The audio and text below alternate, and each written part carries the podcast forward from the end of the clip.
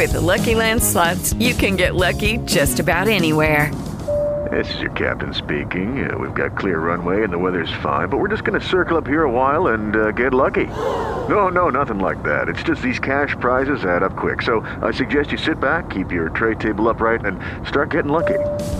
Play for free at LuckyLandSlots.com. Are you feeling lucky? No purchase necessary. Void where prohibited by law. 18 plus terms and conditions apply. See website for details. Lucky Land Casino asking people what's the weirdest place you've gotten lucky? Lucky? In line at the deli, I guess? Aha, in my dentist's office. More than once, actually. Do I have to say? Yes, you do. In the car before my kids' PTA meeting. Really? Yes. Excuse me, what's the weirdest place you've gotten lucky? I never win and tell. Well, there you have it. You can get lucky anywhere playing at LuckyLandSlots.com. Play for free right now. Are you feeling lucky? No purchase necessary. Void where prohibited by law. 18 plus. Terms and conditions apply. See website for details. Hay noticias a toda hora en RCN Mundo. Disidencias de las FARC serían responsables del atentado en Argelia, Cauca. Tras un consejo de seguridad, las autoridades ofrecieron una recompensa por los autores del atentado que dejó un herido y la alcaldía destruida. Y en Antioquia, encapuchados al parecer de las disidencias de las FARC, quemaron un bus que transportaba a 25 pasajeros en Anorí. Afortunadamente no hubo lesionados. Y alcaldes de este departamento rechazaron mensajes de texto amenazantes que han recibido a nombre de Gustavo Petro supuestamente. La Defensoría del Pueblo alertó que grupos armados ilegales están marcando con mensajes alusivos al conflicto las viviendas de algunos de los habitantes de Villa del Rosario en norte de Santander. Autoridades de Bogotá aseguran que en lo corrido del año van más de 300 denuncias por hurto relacionadas con el uso de sustancias como la escopolamina.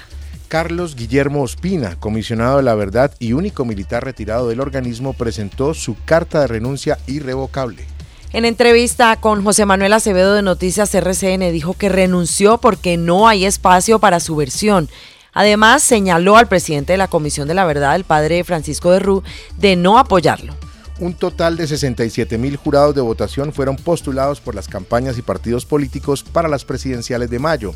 El Pacto Histórico y Equipo por Colombia, colectividades que más postularon.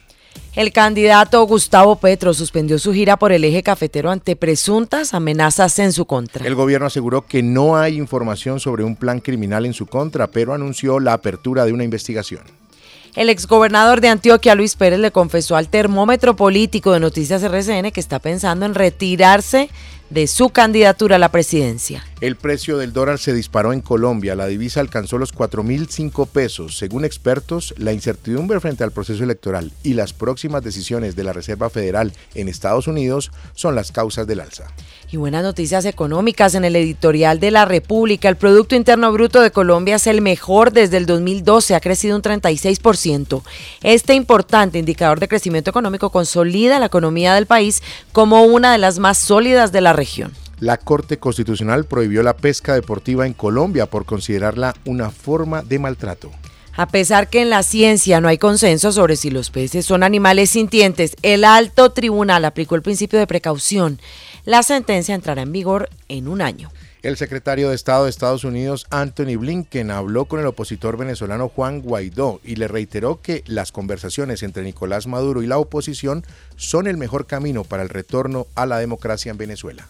Y el fundador de Microsoft, Bill Gates, afirmó que lo peor del COVID-19 está por venir. El empresario estadounidense dijo que el virus podría contraatacar en las próximas semanas o meses de una forma peor que la registrada en el 2020. El subsecretario de Estados Unidos para el hemisferio occidental, Brian Nichols, confirmó en, en, exclusiva a NTN24 que los regímenes de Cuba, Nicaragua y Venezuela no serán invitados a la Cumbre de las Américas.